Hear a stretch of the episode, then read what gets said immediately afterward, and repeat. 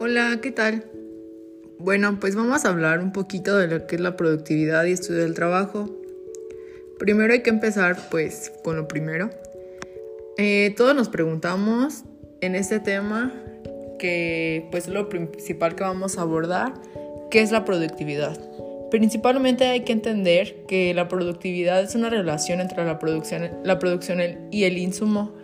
Esto se refiere al resultado de la producción de bienes y servicios y factores productivos con los cuales van a llegar a un fin común en cualquier situación.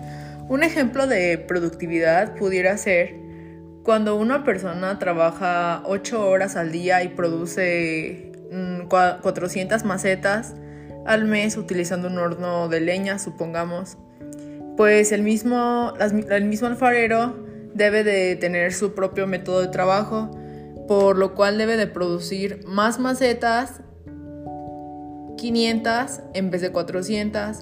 Entonces debe de ocupar las mismas, las mismas herramientas con las que tiene método de trabajo, ahorrar, ahorrar tiempos y de todo un poco. Bueno, para mí vamos a hablar del modelo productivo. Ah, todos nos preguntamos qué es un modelo productivo.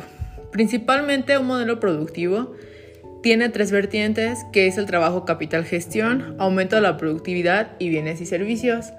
Bueno, en cualquier productividad en una empresa, los bienes y servicios y la materia prima es lo principal para transformar cualquier, cualquier producto o servicio.